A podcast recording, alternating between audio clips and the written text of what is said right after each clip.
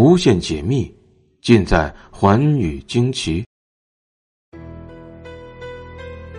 大家好，欢迎收听今天的节目，我是东方。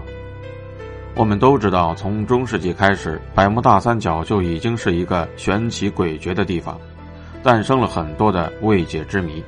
另外，经过诸多科学家的研究，地球的南北纬三十度附近的区域是各种未解之谜的高发区。今天东方要跟您说的这个地方，恰好也在这两条纬线经过的地方，称得上是中国的百慕大。美丽富饶的鄱阳湖，碧波千层，浩瀚万顷，水天相连，渺无涯际，养育着世代居住在湖边的人。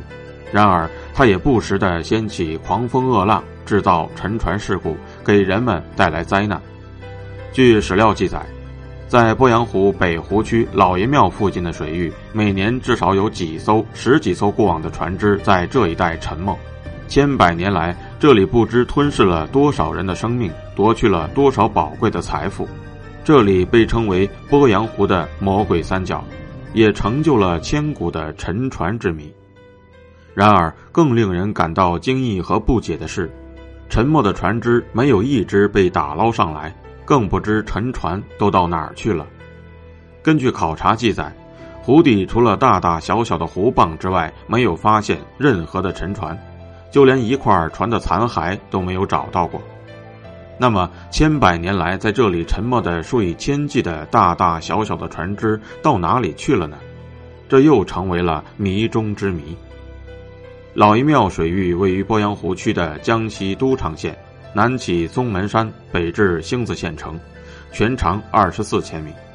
在湖东岸的山边有一座庙宇，称老爷庙，该水域也因此得名。帆影点点、渔舟片片的美丽的鄱阳湖，果真有这块诡秘的水域吗？一九四五年四月十六日，侵华日军一艘两百多吨的运输船“神户丸号”。装满了在我国掠夺的金银财宝和古玩等，顺着长江入海回日本。谁知当船行驶到鄱阳湖老爷庙水域时，却悄无声息地下沉了。船上的两百多人无一生还。驻九江的日本海军派出了一支优秀的潜水队伍，来到了老爷庙。这里水深最多才三十多米。谁知道潜水员下水之后却是有去无回，只有一个人返回。他脱下潜水服后，面色苍白，说不出一句话来，接着便精神失常了。日本投降之后，美国人爱德华·波尔一行人来到鄱阳湖打捞“神户丸号”，经过数月的寻找打捞，仍是一无所获，而且还有几名美国的潜水员也相继失踪。在最后一次打捞中。爱德华·波尔遇到了摄人魂魄的险情，他写道：“几天内，我和三个伙伴在几千米的水域内搜寻‘神户丸号’，没有发现一点踪影。当我们沿着湖底继续向西北方搜寻时，忽然不远处闪出一道耀眼的白光，正飞快地向我射来。顿时，平静的湖底出现了剧烈的震动，耳边呼啸如雷的巨声隆隆滚来。”一股强大的吸引力将我紧紧抓住，我头晕眼花，无奈地随着吸引力昏昏向前。这时，一只大箱子重重地撞击了我的腰部，剧烈的疼痛使我的神志变得清醒起来。白光在波阳湖底翻滚卷动，我的三个潜水伙伴随着白光的吸引力翻滚而去，只有我挣扎出水面，同伴却下落不明。二十世纪六十年代初，从松门山出发的一条渔船北去老爷庙，船行驶不远便消失在岸上送行的老百姓的目光之中，突然沉入了湖底，十余人丧生。一九八五年三月十五日，一艘载重二百五十吨、编号饶基四幺八三八号的船舶，凌晨六点三十分在老爷庙以南约三千米处的浊浪中沉没。同年八月三日，江西进贤县航运公司的两艘各为二十吨的船只，亦在老爷庙处先后神奇般的葬身湖底。就在同一天中，在此处遭此厄运的还有另外十二条船只。又是同年九月，一艘来自安徽省的运载竹木的机动船在老爷庙以北附近突然敌袭船沉。岸上的行人目睹了船员们抱着竹木狂呼救命，一个个逃到岸上之后，吓得魂不附体。然而转身望去，湖面上只剩下了翻滚的浊浪，船已经彻底的消失不见了。一九八五年再次沉没的船只有二十多条。一九八八年。根据都昌县航监站负责人透露，又有数十条船只在此水域消失。老爷庙水域沉船事出有因，绝非偶然。这里发生的一些稀奇古怪的事情，引起了人们的种种猜测。一九七零年初夏，传闻在这一带水域里看到了神奇的怪物，目击者说法不一，有的说是狐怪，像几十丈长的大扫把。有的说如同一条白龙，有的说像张开的大降落伞，浑身长了眼睛。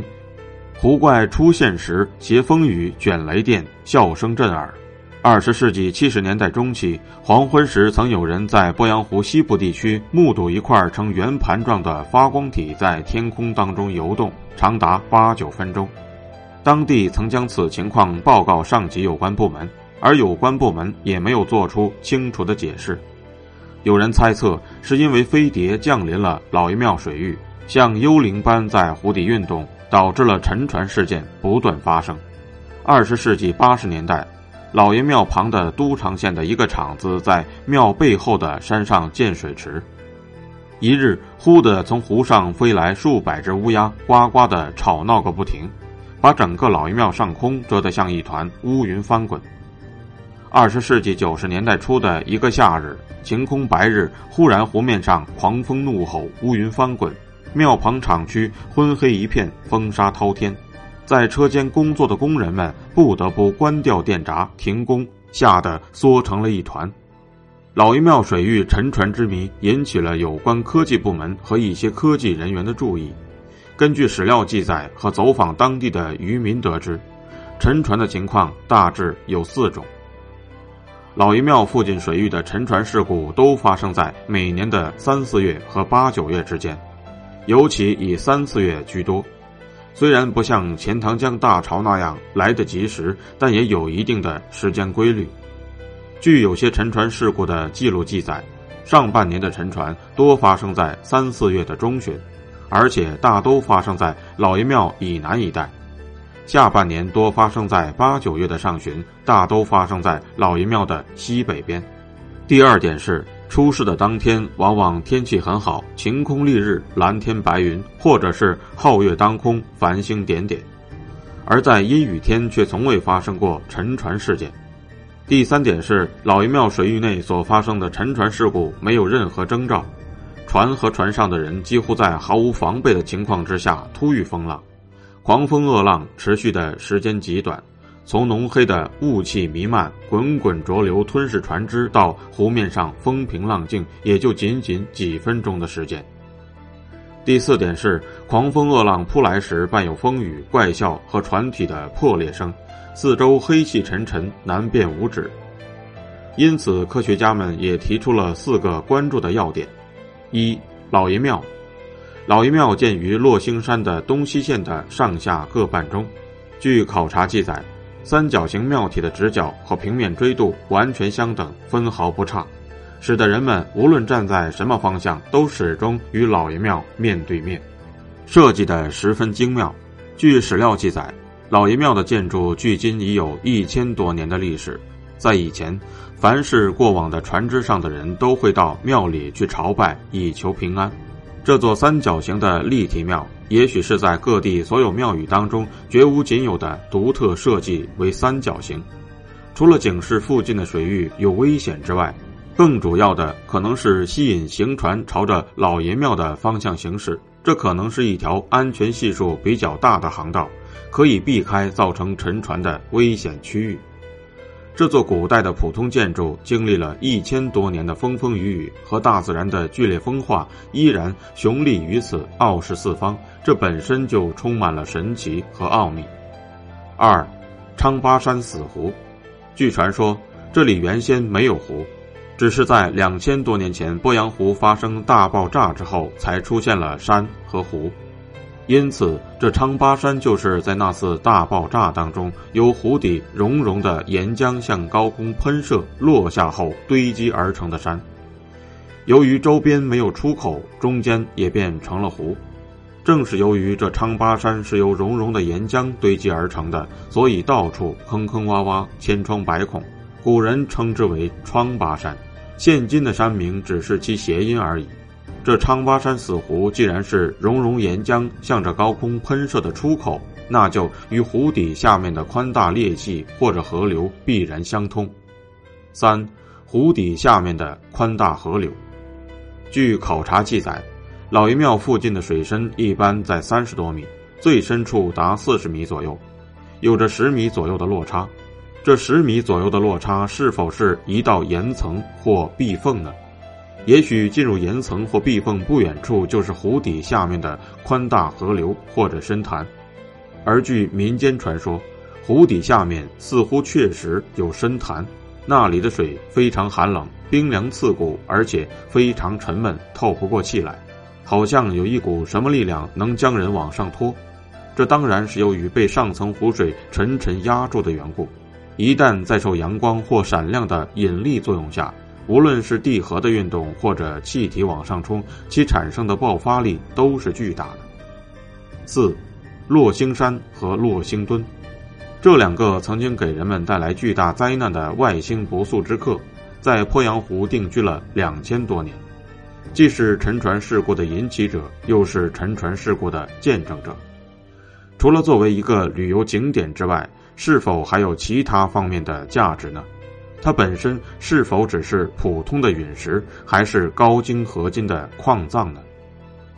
从二十世纪八十年代中期开始，各种科学考察团纷纷进驻鄱阳湖，有省级的、国家级的，还有国外的，甚至还有联合国考察团和中外联合考察团，都对鄱阳湖的魔鬼三角进行过一次次的测试和考察。